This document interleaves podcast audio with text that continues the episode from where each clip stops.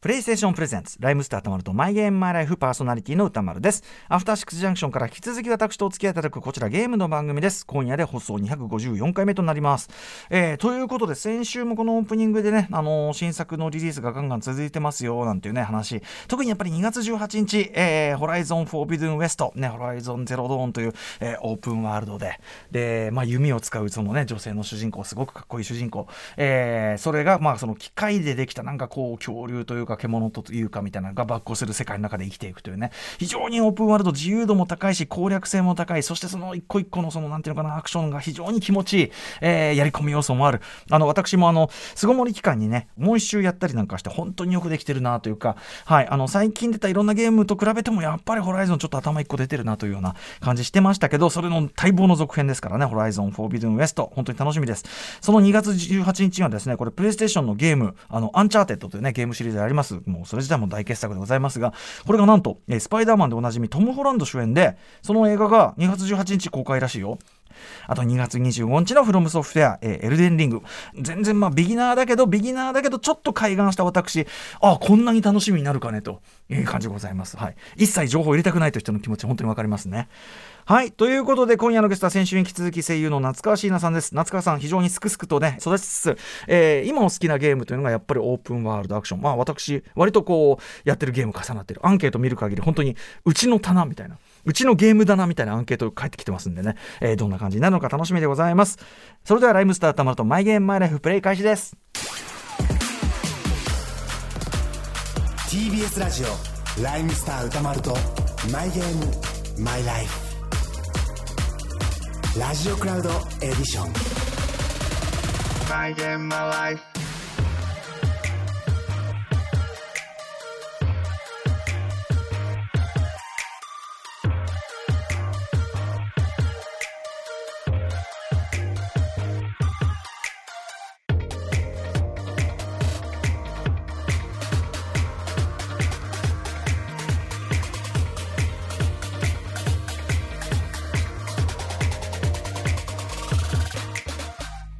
この番組はゲームの思い出や今遊んでいるタイトルについて語らうゲームトークバラエティ今夜のゲストは先週に続いて声優の夏川椎名さん。一つのゲームをとことんやり込むいわゆるトロコン派なのが発覚した夏川さん。トロコンに向いているゲームトロコンに必要なスキルなどトロコンにかける熱い思い語ってくれます。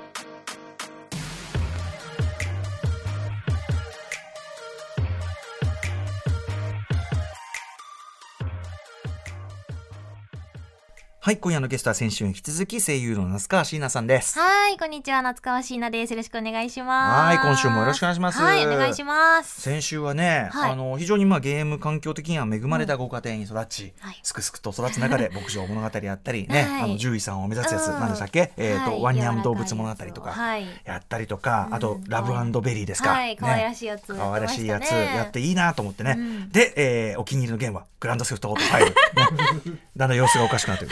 ねあのとにかくトロフィーコンプリートいわゆるこう100%プレイというのを目指されるようになってしまいという。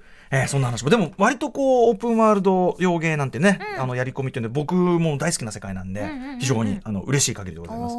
うん、なんか僕が言うのもおかしいのありがとうございます。あいえいえいえこちらこそありがとうございます。はいということで今日はですねそんな夏川さんが今どんな感じでゲームをねしているのかという今のお話を伺っていきたいんですけど、はい、今稼働中のハードはどのあたりですか？そうですねメインで使ってるのはえっと任天堂スイッチとえっと PS5 ですね。お5ゲットですか？ゲットしました。ありがとうございます。はい、ありがたいことに。はい。そしてなんとこう前まで使っていた PS4 はお父さんに譲られた。はい。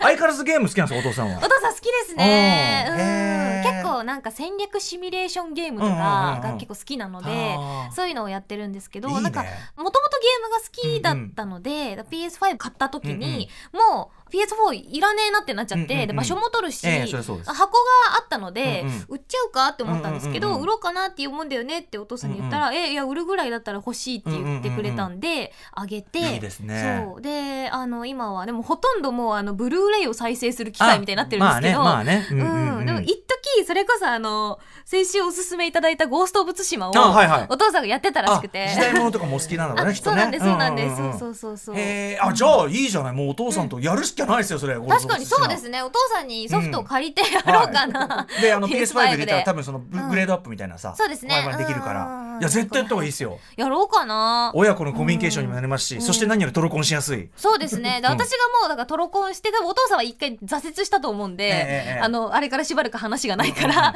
挫折したんだと思うんでお父さんに教えてあげようかな。いや全然ホライゾンよりさらに楽だと思いますよ。あそうなんですね。俺のそのしあのまだ追加コンテンツが出る前なんでちょっと今どういうあれかわかんないですけど僕の最初の感触だとあいけたみたいな感じでした。そうなんだ。そして実際ゲームとしても素晴らしいんで本当に。おすすめでございます。はい、はい。ありがとうございます。そしてまあソフトもね今こうアンケートねあのはい。拝見しててもうねあのあれですよ。花束みたいな恋をしたといううちの本棚じゃんじゃないけど うちのゲーム棚じゃんですよこれ。はい。本当に。えーね。あ先週もね話題に出た「ウォッチドックス」とかうん「デトロイト・ビカム・ヒューマン」とかね。あはいデトロイトありがとうございます。ありがとうございます。はい。ファークライもやられてありがとうございます。ありがとうございます。はい。ね。あとまあ日本もののそういうジャッジアイズとかロストジャッジメント龍が如くこういったあたりもはい。やられてるんですね。はい、あの龍が如くシリーズ結構好きでずっとやってて、え。その、まあ、同じところで作ってるジャッジアイズとロストジャッジメント、今ロストジャッジメントをあの絶賛攻略中なんですけど、はいはい。うんもう好きですうんうんね。うん。うん。あれまたねそのグランドセフトオート的なオープンワールドとまた違う味わいですよねなんかね、うん、そうですね。まあ、あの、グランドセフトオートとかはやっぱ海外なんで、うんうん。見たことはないけど、うんうんこういう街なんだろうなっていうのを想像しながらだったんですけど、龍が如くとかはもうはい。本当にうん、カムロ町はもう歌舞伎町だし、そうですね。蒼天堀は、うんうん。あの道頓堀だし、はい。なんか行った横ことある。浜もね元元町のあたりがね再現されたりとかねあの偉人町ですね。ん。偉人町はもうあのあの辺だしっていうので、うん行ったことがある見たことがある街が舞台なので、うん。やっぱ楽しいですね。はい。街回ってるだけでも楽しいし、あのあと僕龍が如くシリーズ、まあ、ジャッジアイズとかもそうだけど、あのちょいちょい挟まれるものすごい慎重なおどけ。あーわかります。あのシリーズのおどけ？これこれうん。僕褒めてんだけど絶妙ななんていうかなこうちょうどいいダサさっていうか、うんなんかほっとしない？なんか、そうですね。ほっとするダサさ？なんか、うんいやーんみたいななんかそういうちょっとお色気ネタとかも、なんつうかこういい意味でベタっつうか、うん。昭和ですかっていう感じがいいなと思ってて。確かにあのキャバクラにね、うん。行くやつとか、はい、そうそうそう。僕キャバクラ経営が好きなんですけどねどっちかっていうと、はいはいあれはゼロかな？ゼロかなはい、そうそう。極みかな？とかでねやりましたけどね。とかさあとなんか、大体出てくるオタク変人キャラみたいなさ。あいますね。で そういうのが出てくるとさなんかすごいおどけた音楽が流れるのよ。フォンフォンフォンフォンフォンみたいなさ。あの、はい。あのセンスがなんかホッとすんだようねん。昭和のテレビ見てるみたいな感じっていうかあのサブストーリーとかで、結構とんでもねえことが起きてええるところで、その龍が如くの主人公の桐生一馬が、うん。どういうことだってずっと言いまくる、うん、これってどういうことだ？つまりどういうことだって。とにかくずっとこんがらがってるみたいなのが。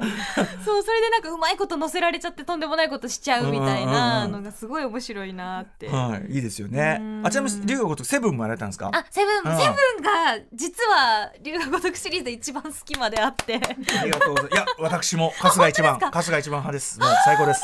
はい。嬉しい。いいよね。はい。あ龍のシステムだいぶ変わりましたけどね。そうなんですよ。なんかやっぱ発表された時に結構戸惑いがいろいろあったりとかして、今までの龍が如くはっていう感じがあったんで、多少そこで大丈夫かなって思いながらええプレイしてたんですけど、いやもう全く別のゲームなんですけど、でも龍が如くをちゃんとやってる感じがあったのがすごいなと思って。さっき言ったのはその世界観もちろんシリアスなドラマもあって、うん。でもギャグもねギャグも RPG と食い合わせいいんですよね。そうなんですよ。なんかね。龍が如くってこんなに RPG にしたらうん。広がりを見せるんだっていうところが、ん。そもそもやっぱドラクエとか好きなんで、やっぱ出てくるコネタとかもそこからはい持ってきたりとか、そうしてるからそういうところでもなんかちょっとこう親近感が湧いて、であのバトルとかもまあやっぱ今までねこうアクションでこう喧ええ嘩バトルみたいなのがはい。あったけど、それもあのなんかこうよりこう技とかを自分のなんか任意で出せる感じが、いいなと思って必殺技とかも、はい。あとはなんかね仲間もいる。し、うん。パーティーもいるし、パーティーでしかもそのそれぞれのキャラクターが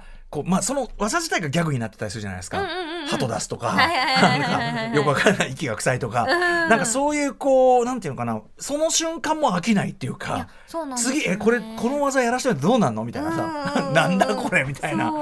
でしっかりちゃんとバフでバフがあったりとかしてうんうんうん。それがちゃんとまあボスとかにもちゃんと聞いたりとかするから、はいは結構戦略的にやらないといけなかったりとかだからこそちょっと育成が楽しかったりとか、ね。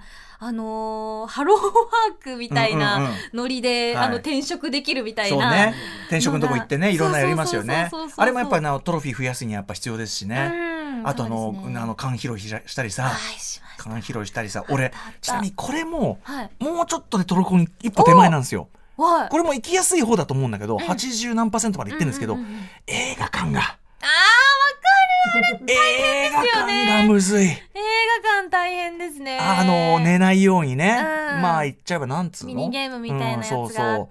覚えゲーだよね。だからその音ゲー的にこう。ういや最後のね一本の後半がめちゃむずいんですよ。はいもうはいはいはいはい。あの「めーめー」っつって羊がもう大変な数出てきてそこでちょっと詰まっちゃった。それそれがクリアできればあとちょっとでクリアなんだけど。ああそうなんですね。あのトラウトクリアとかトロコンなんですけどはいこれもでも多分夏川さんならいけますよあ本当ですか、そっかそっか行きやすい方だと思うへえ、いやーここだけなんとかしてほしい。うわー羊が。羊がめいめいってやつ、うん。懐かしい。やったなこれねでも名越さんもそのねやっぱこう映画を見せるスペックはなかなか作れないけど、うんうんうんうん。映画館のそのコンテンツ作るときにその、ね寝ないようにする。寝ないようにする どういうコンテンツなんだよ。でもそれでいてストーリーすごいいいじゃないですか、そうなんですよこんなに感動することあるってこんなに熱い物語あるっていう、もう春日一番がまずどん底まで落ちて、うん。どん底からこう這い上がっていく物語なんですけど、いきなり一番頂点のところに行くじゃないですか、うんうんなんかこう徐々に上がっていくとかじゃなくて、うんうん。どん底から一気に頂点に行くみたいな、うんうんなんか成り上がり物語みたいなのがすごい熱いし、うんうんあと今回やっぱりパーティーのねメンバーも戦いに参加するから、パーティーメンバーとのなんか絆物語とかもあったりとか、はい。はいパーティーのメンバーが深くこうストーリーに関わってくるところもあったりとかで、それぞれとねあの話し合ったりしますもんね、うんうん。あれもいいしね。安健さんもいいしな。あもう本当にうん。安田圭さんが本当にいい役で、ねバッチリですよね、うん。あとにかく春日一番がいいやつで。そうなんですよ。なんか主人公を桐生一馬の後に主人公をやるキャラってどういうキャラで、はいどういうキャラならうん。務まるんだよって思ってましたけど、最高だよね。いやもう熱くてもうね。熱いやつだし、ちょっとつもおしんというかうん。なところもあるし、僕はねあのねやっぱね犬っぽいと思ってる。とにかく。中堅。中堅春日一番。だからそのなんていうかこうけなげなんだよな。親父にこううんなんか尽くすとことそかうですね。最後結局やっぱそのまあちょっとネタバレにならないようけど、うんうん春日一番の人柄が解決するじゃないですかある意ああ味そうですね確かに、うん、いいやつだから解決できたっていうか、ななんかそこがすごく泣けましたね。ねえこんななんかもうまっすぐな、まあ、勇者っぽいというかなんというかね。本当にあといいセリフもいっぱいあるしね。どん底からだから空ね。うん。こう空が見えるっつって。あとはやっぱりその龍が如くファン的にはうん。たまらないシーンが本当にいっぱいあって、うんうんうん。はいはい。こんなにこうフューチャーしてくれるんだっていうのもありますし、うんうんうん。ファンサービスもあるし。そうですね。あとはなんか,、なんか携帯であのなんか召喚みたいなシステムがあったりとかしてそれではもう歴代の、ええもうめちゃめちゃレレジェンドたちをよ、呼び込めるみたいな、ああいうのもすごい良かったでだすね。からシステム変わったけどちゃんとファン思いないねやそうなんですよ。あれでもあったしね。7良かったですね本当にね。良かったですね。ありがとう。ありがとう。うん。名越さんありがとうって感じですけどね。うん。これちなみにこれ見てて僕気になったのははいはいはい428とかね。これあはいサウンドノベル。はい。ねありますけどうん。まあ街のね続編的なこの素晴らしかった428もはい。あのデトロイト・ベカミ・ヒューマンとか428とかはいはいはいトロコンマニアっつうか、うん。できるだけやり込みたい派にとっては,、いいいい。結構大変いなやそうなんですよ。あれじゃない？地獄のようにそうでしょ？やり込まなきゃいけない。うん僕とてもじゃないけどやそこういうやり込みはしてませんけど、デトロイトとかは。いややりたいんだけど、いや私もそうなんですよ。デトロイトに関しては一周普通に自分の選択肢としてはい。プレイして、うん。で2周目以降はあのチャプターごとに全部の選択肢うんうん。はい。を選択してっていうふうにやろう潰と、して潰していこうとしたんだけど。潰していこうとしたんだけどあれ結構うまくできてて、はい。そのなんかこうなんだろう。一回一回こう、うん。その直前のセーブデータが読み込まれはいはい。ていくから、はいして何回かやんないと絶対に埋まらないところがあったりとかして、ちゃんとストーリー続きで見ないとダメだってことですよねで。だからなかなかできなくて、最初の方は結構全部の選択肢とかでやったりとかしてたんですけど、これ途方もないぞと途思って。方もないねあれね。そうやれてないですね、でもやっぱこれもすごかった。僕もんもう一回その巣ごもりの時にもう一回やり直して、はいはいはいそしたらやっぱりあれ？こんな場面知らないみたいなところに来て同じ自分の選択なのに、はいはいはいはい。あまた同じ選択してると思うとこもあれば、うん。あれ？こんな場面あるんだみたいな、あれこのキャラここで死んじゃうの？みたいな、聞いてないよ？みたいな。のがあったりして、そうそうそう。びっくりしましたやっぱり。いややり込みがありますね。大傑作ですねこれね。ううん。ん、あとバイオハザードシリーズとかもやってる。あはい。バイオハザードは結構最近、ん。あのそれこそ自分でゲーム実況とかもしたりとかするんですけど、ゲーム実況であのやったりとかしてて、あの2と3の,、うん。あの RE ですね、はいはい。RE の方をやってますね、なるほどなるほど。もうフルフル震えながら、もう怖いですよ。ホラーはやっぱ苦手なので今日い。きなりバシャンって大きい音鳴ったりとか、ドーンって出てきたりとか、ヒエーってなっちゃうんですよ、でやっぱゲームとしてすごい有名だし、一はい。回は人生で一回はやっときたいっていう気持ちがあったんで、あの頑張ってゲーム実況だからみんなに見てもらえるからと思っうんてやったんですけど、はい。なんとかもう手を震わせながら みんなの応援があると思えばね。はい、うんそうかそうか。うん。これぜひあのバイオハザードあのセブンエイトの連作シリーズ。いやそうですよね、うん。セブンはこの間その番組でちょっとだけやらせていただいたんですけど、しかも VR でやったんですよ。ああダメダメ。そうあーダメダめちゃめちメゃ怖はいはいはいもう出ました出ました。あのセブンの VR これはあのバイオハザードといえば加山雄三さん加山雄三さんこの番組出ていただいたんですがその時もあの兄貴がですねあれはダメだっつって。あのあのバイオハザード好きの加山さんがうんあー VR だ怖すぎるっつって。あれもだってお化け屋敷ですもん。そう。もう完全にリアルお化け屋敷でしたもんもう。でもセブンが怖い。セブンは怖さはセブン相当だしエイトもよくできてますから。あそうなんですね。エイトはね全体としては、あそのちょっと変わった世界観なんですけど、ワンステージも地獄のように怖いんで。へ絶望的ですもう。ー。ぜひ。そんなこと聞いたぜひ味わっていただけ。あれあれはもうそれこそ記憶消してもう一回やれる人羨ましい、へえ、あそうなんですね。最悪。ちょっとチャレンジしてみようかな。最悪。これでも視視聴者の方が楽しみにしてると思いますよ、あの、はい。あーあのくだりねっていう。あそういうところがあるんですね。有名なもうエイトのビレッジのくだりがあるんですよ、へーもうそうなんうだでもんぜひぜひ。ビレッジやる前にまずセブンをちょっとそうそうそう続きなんでねないといけない。感はい、はいぜひやっていただきたいと思います。はい。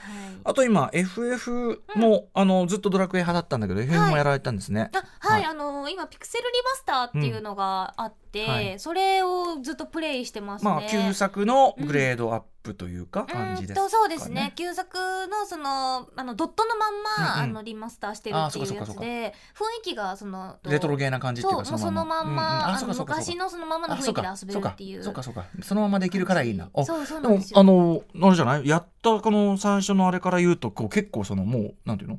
ゲームやったりする前の時代のうん世界ですよねどっちかというとね。そうですね。確かその FF が今年35周年とかだったんで、うんうん私が全然生まれる前のゲームなんこれですけど、ドット絵みたいなのに抵抗はないんですか？いやむしろそのドラドラクエとかもやっぱドット絵でうんうん。始めてるから、はいはで5とかもずっとドット絵でやってるからドット絵の方が好きなんですよ、うんうん。RPG をやるときに。そうだからあのなるべくドット絵でやりたいっていう気持ちがあったんで,、でそんな時にあのちょうどその番組で「ピクセルリマスターが出ます」っていうのを、うんうんうあのご紹介させてもらって、うんうん。ちょうどそのドット絵を描かれてる方が、えっと、ゲストでいらっしゃってうんうんて、ずいろいろ聞いたんですよ。はい。それ聞いてたらやっぱやりたくなっちゃって、うんうんうん。でそれで始めて、はい。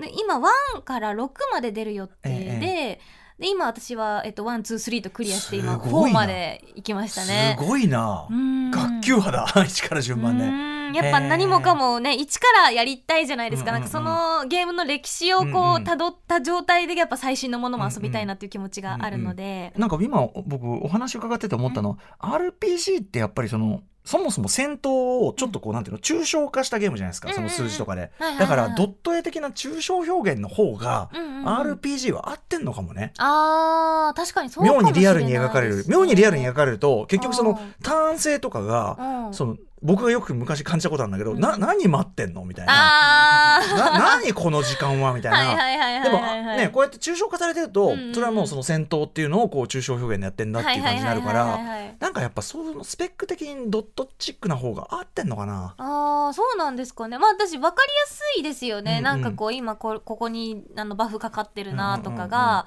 あのドット絵の方が分かりやすかったりとか、まあ、かと思えばね龍河男セブンみたいなパターンもあるんで何とも言えないけどね、うんうんうんうんあれはもう技全部ギャグっていうね。あれが良かったけどな。電気アンマンみたいなやつとかね。うん。すごい強いみたいなのが良かったですけど。はい、そして、えっとオンラインに関してなんですけど、はい。Grand Theft Auto はねオンラインやんない怖いからっていう話してましたけど、でも、うんオンラインプレイそのものはやられるんですね。そうですね。やっぱ結構最近だとオンラインプレイ前提のゲームとかもあったりとかするじゃないですか,、それこそあの「デッド・バイ・デイ・ライト」とかもうそのオンラインでやらないとできないゲームなんで、え。とかは結構やってますね、うんうん。あのでもやっぱオンラインゲームを一人でやるのが、うんうん。多分なんか続かなくて、うん。なんかだから練習とかは全然しないんですけど、うんうん友達となんかこうスケジュールがあった時とかに通話をつなげて、うんうんうん。あの Dead by Daylight とかやったりとかしてますね。はい、デッドバイデイライトでもそれこそ怖いの苦手で言えば、そうなんですよ。だからもうフルフル震えながらやるんですけどやっぱ友達がいるからええなんかこええ。う助けてくれたりとか、まあねまあね。そうあとはあの私のその悲鳴を聞いてくれる人がいると思うだけでもだいぶ心強くて。やばいな。そうなんですよ。でその結構「デッド・バイ・デイ・ライト」って鬼ごっこだけど、うんうんその結果その発電機を回してゲートを開けないと脱出できないから、その鬼に追いかけられて時間を作る人と、うんうん。発電機をひたすら回し続ける人とか必要なんですよ。あそう。だから私みたいにもう鬼に追いかけられるのは嫌だけど、うんうんうん。でも目の前にある発電機を回すことはできるみたいな。人にもあの役割が与えられるので。できるだけ見つかんないように立ち回って。そうそうそうそうそう。っていうことですね。そうですそうです。それのサポートのためにパークがあったりとかっていうだから臆病さもプラスになるってことですよね。そうそうそう。そうそういう役回りですっていうふうにやっても書士官ってその自分のやることうんうんうんをひたすらやるっていうのだけでも、あのチームにとってはプラプラスというか,、うんうんうんそうか貢献できる役に立てるから、はいはい。あのすごいいいですへね。え、うんじゃあ結構デッドバイデイラーってうまいんですか？いやいや全然うまくないですよ。うんあの隠れるのも苦手だし、うんうんあのやっぱ敵に見つかったって分かると、ええ。ええそういきなり BGM が変わるんですよ、追いかけられる BGM になるから、ええええそれその BGM が怖くて、えでやっぱ中身もその人間じゃないですか、だからなんかそのコンピューターみたいに単純な動きをしないからすごい複雑ななんか、うん。やっぱ考えながら追いかけてちゃんと先回りしてきたりね。そうそうそうそう、でもう私はもう追いかけられてると思うともうええ。パニックになっちゃって、ええ。何も考えられないんで、本当になんか板も窓枠も何にもないところに逃げちゃって。そうそうそう。わーってもうやでそそこそこそこ壁だよみたいな。そうそうそうそうそうそうそれでもう操作もあやふやになっちゃって、うん。もう会えなく捕まって、うん。すごい吊るされちゃったりなんかして吊るされてみたいなで助けて助けてもらあそう。でもそれがでもリアルな反応だよね。パニックになるのはね。いつやってもなれないですねそりゃそうですようん多少なんか立ち回りを覚えてきたなって思っても、やっぱりこう自分の中のい恐怖心みたいなものはぬ拭えないので、いやわかるわかる。もうテンパっちゃうとダメですねあれがでも平気な人はちょっとなんか麻痺してますよいややっぱりね。本当にもう冷静にやる人とかすごいですもんね,、ねもうずっと永遠にチェイスしてる人とかもいるんあでだからやっぱ見切ってんだろうね。うん、そうだとこうすれば大丈夫みたいなね。そうそうそうそうそうあそう。理屈を言われるからまあなんとなく理解はできるんですけど、でもうんうん実際それをやれって言われたらねできないというか、だって悪意を持って追われてんだよみいたいな。やそうそうそうなんです、うんそうなんですよ。後ろに見えてんだけどみたいな。うんしかもね、うん。そうキラー側もいろんなスキルがあるじゃないですか、はいはい。私うん。一番嫌いなのがハグっていうキラーがいて、あのなんか地面に模様を描くんですよ、ええ。でその模様をそのサバイバーが踏んじゃうと、うんうんうん。そのバーって飛び出してくるその模様ええ。がわーってワープできるようになってるらしくて、うんうんそれがもういきなり走ってたらわーって出てくるからもうええ超怖くて、やだね。そう本当に嫌い、うんうんうん。こいつと当たった時だけ本当に嫌だ。でもお友達との助けでこう楽しくもできると。そうですね、うんうん。もうこれはでも友達とやってないと無理です。もう、んじゃあノラとかはもうとんでもないって感じノラとかとんでもないうん。とんでもないです、もうあのもうひたすら迷惑をかけ続ける人になっちゃうので、うんうんうんやっぱその友達とやってるとあの今ここにいるよとか教えてくれたりとかするから、うんうんうんあの多少なんか今自分が追われてるから安心して回していいよとかって言われるからうん。やれるんですけど,、なるほどね。うんあそう。じゃあオンラインじゃあそのいわゆるこう FPS シューティング系とかそういうのはやんないですねじゃあね。あそういうのはやんないですうんね。うん。うん、やっぱね、うんまあ、基本的にだからじっくり、うん。基本的には自分でやり込むのが、うん。まあ、メインでそいうなですね。割とこう、うん自分と向き合って。わかります。わかります。ひたすらやり込むみたいな。キャラクターに没頭するみたいなわかりますよ。もう限りなく私もそのタイプですからね。ううん。んそして、えっと、何かこうお仕事仲間と例えばゲームにまつわるお話とかあったりしますか、はいはいはい。ボードゲームもすごい好きなんですけどあの同じそのユニットをやってるんですけど、うん。トライセルっていうユニットやってて、はそこのメンバーの雨宮そらちゃんがん。麻雀がすごい好きなんですよ。リアルマージャンねこれ。リアル麻雀ですよ、うんうんリアル麻雀が好きで。であの麻雀をなんか最近またハマりだしたから、うんうんうん。あのなんちゃんにも教えたいって言って、ええ私に教えてくれて麻雀を。麻雀できると羨ましいよね。俺もね、あのなんか基本ルールしか分かってない役,、うんうんうん。役とか分かってなくて。いやそうそうそうなんか、かっこいいじゃないですか、はい、そうそう。だし楽しそうだもんねなんかそうそうそうそう。あの囲んでさカチャカチャやってさ、うんうんうんうん。あれあれなんか憧れますよね。憧れます憧れます。うんうん。そうああいうのをやりたいって思ってた。しやっぱボードゲームやっぱ好きだから元祖ボードゲーム的なところのある麻雀はうん。一度触ってみたいなと思ってたんで、ぜひ教えてくれって言って、今ちょっとずつ教えてもらって。覚え中なんだ。覚え中ですね。ようやく打ち方がこうなんとなくあこういうルールなんだなって分かってきたというか。いいな。なんかそのうん。教えてくれる人横にいるのすごくね嬉しいことですねそれね、うんそうですあね麻雀いいな、うんなかなかねこう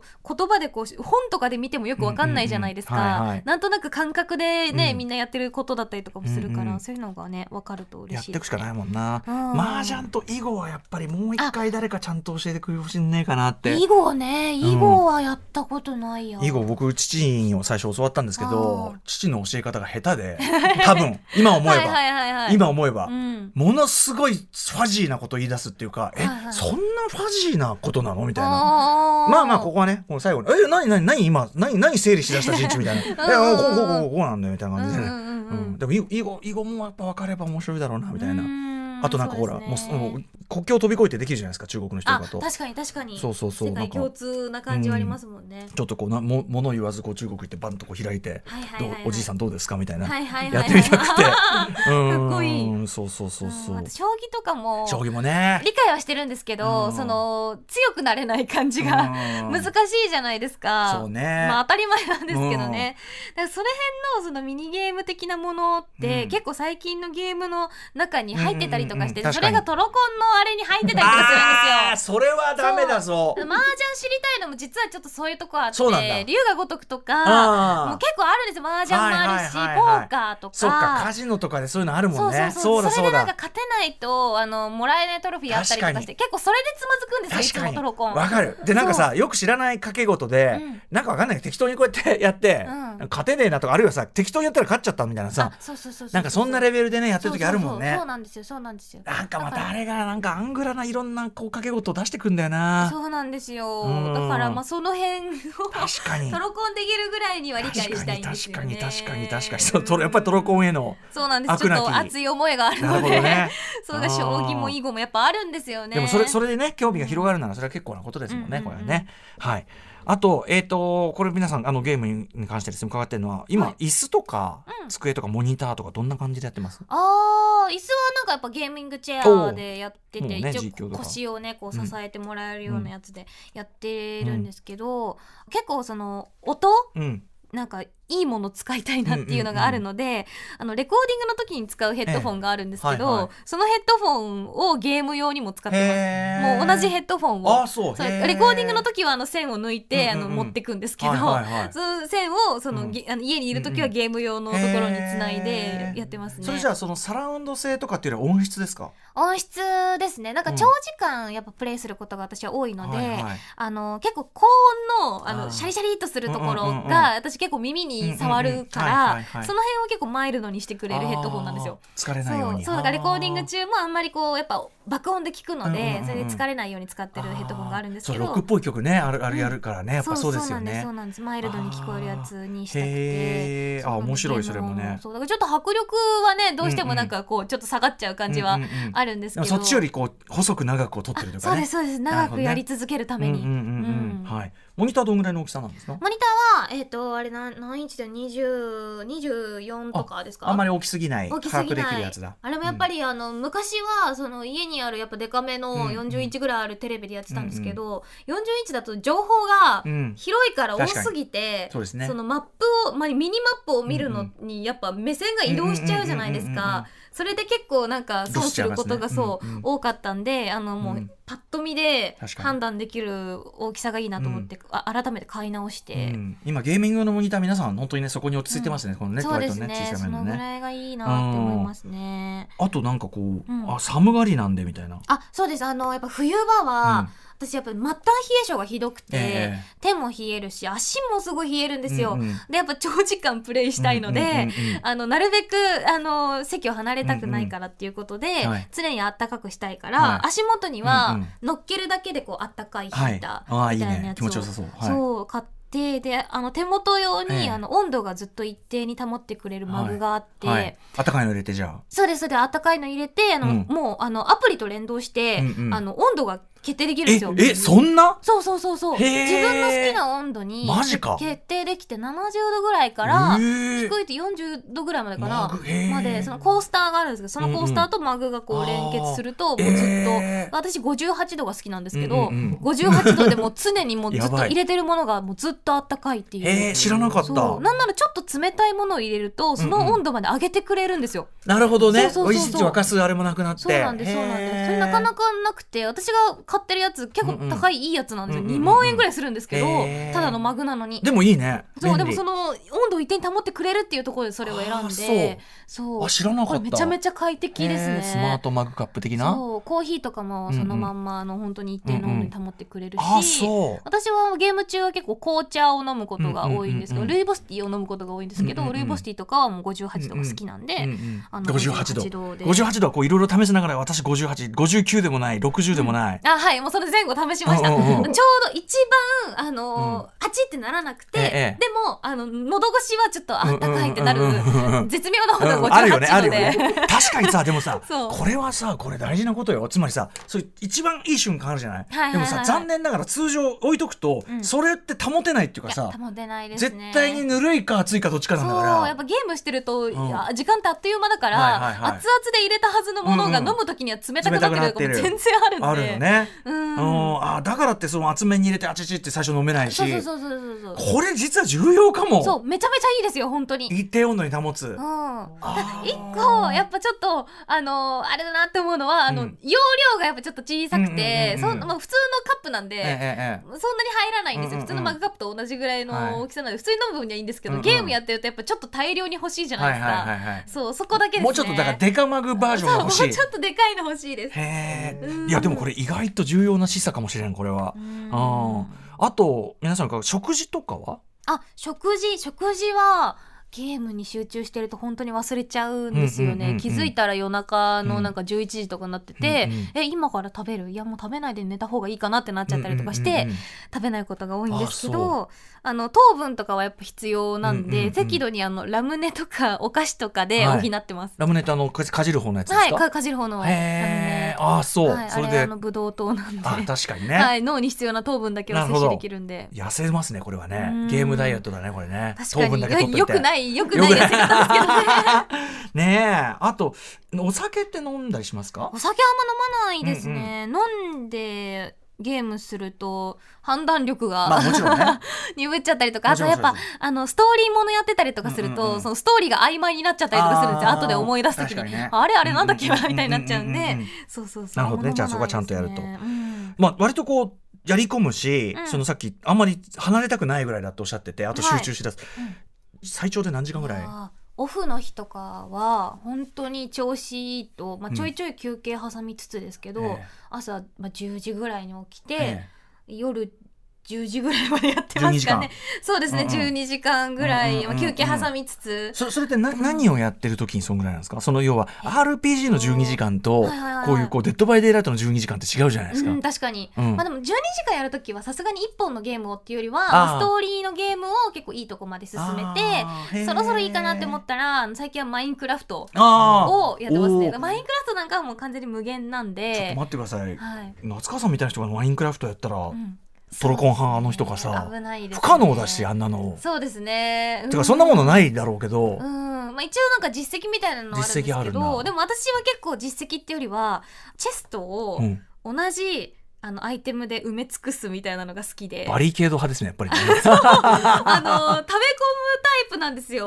私あのうん。マインクラフトで倉庫作るのが得意で、はいはい。倉庫をひたすら使いやすいようにうんうんうんうん配置して、うんうんこのチェストには何が入ってますとかのやつをやって、そうした上で、まあ、き木材とかだったらひたすらそのよ木材の横のチェストを、木材全部木材が入るように埋め尽くすみたいなのをやりたいタイプですね。やっぱりその牧場物語とかね昔からお好きだったわけだから、そういうちょっとこう作業チックなっていうかこう管理？あうん。管理運営？あ好きですね。管理運営なんですよね、はい。多分向いてんだね。うんまたそのマインクラフトってやっぱ結構無限大で装置とかも作れたりするじゃないですか、レッドストーンとかを使えば、うん。そういうのとかも手を出し始めると本当にもう無限にやっちゃいますね。やばいですね好きなんだなって思いますそういうの。がしかもそのオープンは確かにそ自由度高いっていうかねだから好きな要素全部入ってるとも言えますもんね、そうですね。そうですへね。えマインクラフトか。うん。ちょっと僕はねマインクラフトあんま手出してないんですけどね。ちょっとはい話聞くだけに危ねえなって思ってて。面白いですよ。うん。あのドラクエとか好きだったらあのドラゴンクエストビルダーズっていうのがあって、うんうんはい。それもちょっとマインクラフト的な要素があるんです。よ、うんクラフトもできるし建築もできるし、はい。みたいなのもあってでもドラクエだから、うんうん。ちょっとなんか戦闘みたいなものあったりとかで、ストーリーも結構ちゃんとあったりとかするんですけど、そうか。そういうのもすごい好きです、ね、クラフトだったら僕ね「フォールアウト4」っていうあはいはいはいはい。オープンワールドではいはいはいはい。でやっぱクラフトできるんですよ。だからそれでバカ建築作ったりはしてたんですけど。ホラあのホラってとやりましたやりました。ね。お好きな感じですよね。オープンだし。そうですね。好きでしたね。いろんなことできるし。建築はあんまやらなかったなフォールアウトは。フォールアウト建築面白いですよ。あの物理物理法則無視してこうう例えば階段を組んでそうすると下のアイテム取るとうん。浮くんですよあれ。え？浮いた状態とかでできるから浮いた建築もできるし完全に物理法則無視したでも階段だけ縦にこう長く積むとかもできるしなんかそういうまあバカ系建築もできるしもちろんお好きなバリケードも組み放はいはいはい題はい。あでも確かにうん。あのなんかちょっとスチームパンクというかね、はいそうそう。大敗的な世界観であと僕は電面飾電飾で遠目から見ても自分のうちって分かるように足首サムオって名前なんですけどうん遠目から見ても電飾一個一個並べて足首サムオってこう電飾つけてこうはいはいはい。家が遠くからあー見えるなーみたいな。やったりしてましたよね。あ楽しそう。じゃあすごいいいですよ。これクラフト実はクラフトこそうん面白いかもしれない。えーあんまりちゃんとやってなかった。ストーリーをクリアして満足しちゃってました、うん、それもねうん面白いからもちろんね、うん。いやめちゃくちゃいいですよ。あのやってみようかな。水辺にちゃんときっちり構えるのがおすすめです。やっぱりその発電用に。水辺に発電機をガンガンガンガンって、ま、並べてでまああの守りを固めて、っていう感じですね、で農場作ってみたいはいな、おすすめですよこれ。実は。あの農場管理的な要素もありますしね。うんはいはい。もうしばらくやってないけどうん。ボストン丸ごと再現なんでね。はい。えー、そうですね。あとねじゃあこれ皆さんに伺ってるんですけどゲームから学んだことってあるでしょうか？あはいちょっと悲しい学びなんですけど、うん。私あの小学生の時にあの上級生のお姉さんたちから「デメキンちゃんデメキンちゃん」って呼ばれてええて、でそうあの可愛がられてると思ってたんですよ。うんうんうん。デメキンちゃんってあで意味が分かってなくて、うんうん。そのデメキンの意味が分かってなくて、デメキンってことははい。そうそうそう。でもなんかすごいこう好意的に言ってくれる感じがあったから、うんうん。あなんか褒められてんだな、うん。デメキンってなんだろうなと思いながら褒められてんだなって思ってたんですけど、あのーおいでよ動物の森が、ええええそれからしばらくして発売された時に、ええ。やっぱみんなで流行って、釣りとかがめちゃめちゃ流行ってて、ええやってたんですよ。そしたらなんかその川で釣りしてたら、ええ。黒いのが釣れてそうあのギョギョロっとした目のギョロっとしたやつが釣れて、ええ。何これって思ったらデメキンが釣れたっていう風に出てきて、えデメキンってこれのことかって思って そこで初めてあれがちょっとした悪口だったっていうえいやーどどうでしょうね。そのあの「おいでよ動物の森」のデメキンが黒でちょっとさこれだけど、いやデメキンは可愛いって意味でいいでと思うもそうですね、うん。今になってあの、まあ、デメキンもまあ可愛いものだと思うし、うん。まあ、そんなにその上級生のお姉さんたちも「やいデメキン」っていう感じじゃなくて、単純にその自分たちの語彙の中で、ええ。あの目がパッチリっていうね。表してただけだと思うんですけど。でもその時はやっぱりこのこれ？私これ？みたいなそうそう。そうそうやっぱファーストインプレッションが目だったんでもう確かにね。ギョロっとした目が出てきてえーってなってちょっと気持ち悪いって思って。黒でねちょっとあんまりねゾッとしない感じよねあんまなんか可愛いイメージがなかったから確かに確かに。え私これだと思われてたんだってショックだった小学生の時。ショックな学びでしたね。なるほどね。そういうこと小さな、はいあとゲームの未来ここから先こうどういうふうになってってほしいとかありますか、はいそうですね。やっぱ最近だとやっぱう VR ん。がすごい技術がこう進化してて仮想空間とかもいろいろあるじゃないですか、なんかメタバースとかも言われてるし、あの映画で「レディープレイヤー1」っていう映画があって、それもあの本当に VR の世界の中の話だったんですけど、うん。うんあの世界だと本当にさあの今みたいにこう何？ヘルメットみたいなの被らなくて、えもう本当サングラスみたいなのをかけるだけで仮想空間に行けて、うんうんうん。その中で歩けもするし、ええ。なんか自分で動いたりもできるし、自分のなんか新たなアバターを作ってみたいなことができたりとかしてそれがすごい羨ましいなって思ってたんで、うううんそういうなんかレディープレイヤー1ぐらいの仮想空間ができたら嬉しいなって思いますね。そしたら渋いおじさまになって大暴れするわけでしょはい。渋いおじさまになってあの でっかい剣振り回したいですね。とかね、もうあの警察を限界まで、ね。はい限界まで引きつけて玄関まで引きつけて。バリケードで立てこもり。はい。でスナイパーでバンバンバンって撃って、もう絶対に。ヘリコプター来たらもうロケットランチャーでやって、うん。絶対にもう現現実じゃ絶対できないことやりたいですね。ねえ。まあでもそう確実にそっちの方進んでると思いますしね。ん。あの PSVR の2が出ますから今度。あそうだそうだ。そう。そうですよね。これだから PS5 もお持ちだからこれはで接続もだいぶ簡単になったみたいだし。であの両手持ちのちょっとコントローラーが変わったんですよ。本でさあのほら PS5 のコントローラーすごいじゃないですか、うんあのデュアルセンス。はいはいはいはい。あの要するに感覚がこう伝わってくる感じうんうんうんうんがスパイダーマンとかすごかったじゃないですか、うんすごかった。だからそれがさらに多分 VR 化だと結構来るんじゃないですかにそのまんま。うん伝わなんか伝わってくるみたいうなよりなんかリアルな感じになりそうですもんね。これでだからバイオハザードですようわいやいやよくないよくない。本当に心臓に良くないから。ねなんかもうなんかなんだろうほのぼの系のやつとかがうん。VR になったらいいなって思いますえね。VR のその最初のデモでサメが襲ってくるやつとか、はいはいはいはい。あれだけで俺死ぬなと思ったもんね最初、ああもう死ぬわこれっていうね、うん思い込みで死ねちゃうんじゃないかとそう思いそうますもんね。そうそうそうそうそうとかあのバットマンのやつで、うんバットマンのアーカマサレムという精神病院ヴィランたちが閉じ込められてるとこにこう VR で入るんですけど、うんうんうん完全にいやこれもう一歩本気出されたら俺気が狂うなこれ、怖すぎて。うん。振り返ったらさっきまで廊下だったとこが全部壁で。いや怖っ。もう一回振り返ったらこっちも壁になってて。こっち見たら今度は鏡が出てきて。自分かと思ったらジョーカーがこっち向いて笑ってるみたいな。怖い怖い。やばいんですよ。いやー。確かに本当にななねやっぱホラーゲームってねいろいろあるから、うん。今はまだなってないけどそサイコブレイクだの、はい。アウトラストだのが、はい。VR とかになったら本当に怖いの苦手っていうのがやってますね。いやいややってはないですよ、うんうん。し知ってるだけで。アウトラストは本当に頭だけやって、うんうんうん。無理ってなってやめたんですサイけどコブレイクとかも本当嫌ですよそれは。ねでもああいう系のねゲームとかも VR とかになったらまたしょうね。ね、うん。うん。あとはでもうシミュレーションっていうかさ牧場物語じゃないけどああいうこうなんていうの？本話か？うん。ね本話か VR だって当然あるでしょうからね。本話か VR それこそなんかあの「ニンテンドックス」っていうゲームが昔あったじゃないですか、はいはい。ねはい。そうそうあのワンちゃんとかをこうめでられる、ええ。本当にひたすら散歩したりとかするだけのゲーム、うんうんうんうん。あれがねあの確か VR に。になったら。バーチャルペット。うん。せねうんちもしないし。ペットそうペット不可のマンションでもペット飼えますからね。確かに。うんいいですね。ペロペロしてきて。そうそうそう。いや、うん。癒し系の VR 欲しいですね、うん。まあ、ちょっととにかく PSVR2 には非常に期待し期待しております。うん。はい。そんな感じでですね、お話を伺ってまいりました。はい。えーここまで夏川椎名さん、マイゲームマイライフ後編伺いました。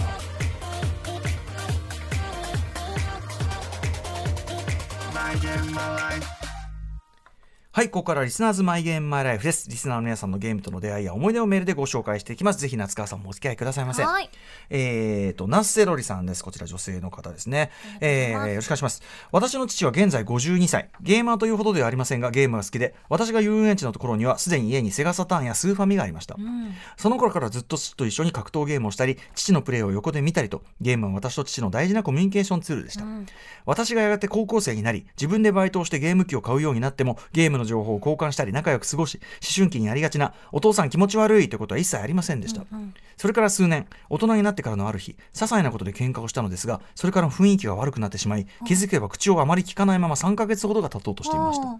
そんな折、突然、私の PS3 がディスクを読み込まなくなってしまったのです。うんなんでよ、昨日までは動いてたのに、と直す方法がないかググり、書いてあることは一通り試してみましたが全然ダメ。新しいのを買うか？でも今ゲームがしたい。思いついたのはただ一つ。父の PS3 を借りることです。恐る恐る壊れたから貸してと頼むと快く貸してくれ、それから普通に口も聞けるようになり喧嘩なんてなかったように元通りになりました。あの時 PS3 が壊れなければ今の私たち親子はないかもしれません。ゲームは今でも私たちの大事なコミュニケーションツールですという。うん。素敵ねえ。でもね夏川さんちもお父さんねゲーム大好きでそうですね。PS4 譲ってってことですしね、ううん。ん、やっぱこれからだからそのゲームがむしろあの親子のそのなんていうの？共通の話題になるようなね、こういうご家族も増えるんでしょうね。確かにうん、そうかもしれない。50人僕と同じですからねお父さんね。うんうん。いやいやいやそうですか。羨ましい限りですよね。ちょっと本当にあの夏川さんにお勧めしたいのは、うんあのゴースト・オブ・ツシマですよ。なんと言っても。そっかそっか、そう私やっぱ父とそんなにこうゲームの趣味がソフトの趣味が合わないことが多くて、はい今までは。はい。そうなんですよ。なんかそれこそ戦闘のそのストラテジーゲームっていうんですか、うんうん。あのちょっとこう上からね見はい。下ろして駒をどこに配置するかみたいな、うん。そういうゲームを私あまりやってなくて、八角形のあれがあってねあそうそうそうそう。そう。そうそうそう。いうのやったことないから、あんまりわからないなって思ったんですけど、うん。でもなんかねそれこそ最近のゲームとかに父が割と興味を持ってるような感じが見えるので、このチャンス逃しちゃいけないちょっと対馬ではい対馬でどうにか、しかもトロコンもいけますから。確かうんにトロコンしましょう、やらない父とトロコンしますはあ、いいですね。はい。ぜひぜひという感じでございます。はい、えー、といったあたりでそろそろお時間近づいてまいりました。はい。えーということで最後にニューアルバムコンポジット、えっ、と昨日発売ですね、はい。おめでとうございます。ありがとうございます、うん。はい、先週はちょっとね宇宙初解禁していただきましたけども、えーまたコンポジットから一曲ぜひ、えーうん。聞かせていただきたいんですが何にしましょうか？はい、今日はあの表題の「晴れのバテイクオーバー」という曲を聴いていただこうかなと思います。えっとこちら田淵智也さんにあの作詞作曲していただいた。はい、曲であの私結構暗い曲というか、あの結構後ろ向きなことを歌う曲が多かった中で、うんうんあの結構爽やかな、ううんんうんとまあ、歌詞だったりとか結構かなり前向きな歌詞だったりとかして、私にとってはかなり新境地うんうんかなと思います、ただこうサウンド的には結構ゴリゴリに、うんあの乗れる感じうんの楽曲になっているので、うんあのぜひ楽しんでいただければなと思います。はい、では曲紹介お願いします。はい、それでは聴いてください。夏川椎名で晴れのバテイクオーバー。あ以上声優の那須川椎名さんでした。ありがとうございました。りがとうございました。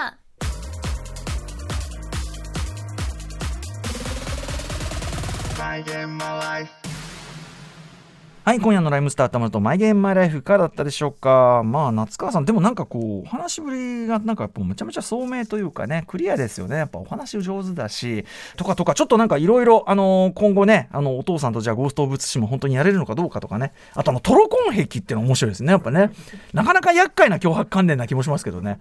はい、そんなのもね、なんかお互いだからトロコンしやすい、えー作品の話なんてするのも面白かった。あと、そうだ、リターン・オブ・ジョー・ブラディンの話とかもね、サクッとして、インディーゲームなんかも非常にお詳しいそのね、ちょょっと夏川さん、まだまだ、あの、掘りがいがある方かもしれません。今日はまだまだその一部といったところです。放送に入ってるのはさらにその一部ですから、放送に入りきらなかった夏川椎名さんとのお話は、TBS ラジオクラウドと各種ポッドキャストで、えー完全版無料配信してます。えーこの番組では皆さんからのマイエンマイライフ、まあ、ゲームにまつわる思い出、あなたのこだわりのプレイスタイル、ゲーム中の飲食指定セッティング、あとはそのなんだゲームでこんな失敗したとか、えーゲームに当たることなど何でも結構です。宛先はマイゲームアットマーク TBS.CO.JP、マイゲームアットマーク TBS.CO.JP まで、メールが読まれた方には漫画家山本沙さん書き下ろしの番組特製ステッカーとプレイステーションカード3000円分を差し上げております。それでは来週もまたコントローラーと一緒にお会いしましょう。ライムスター歌丸でした。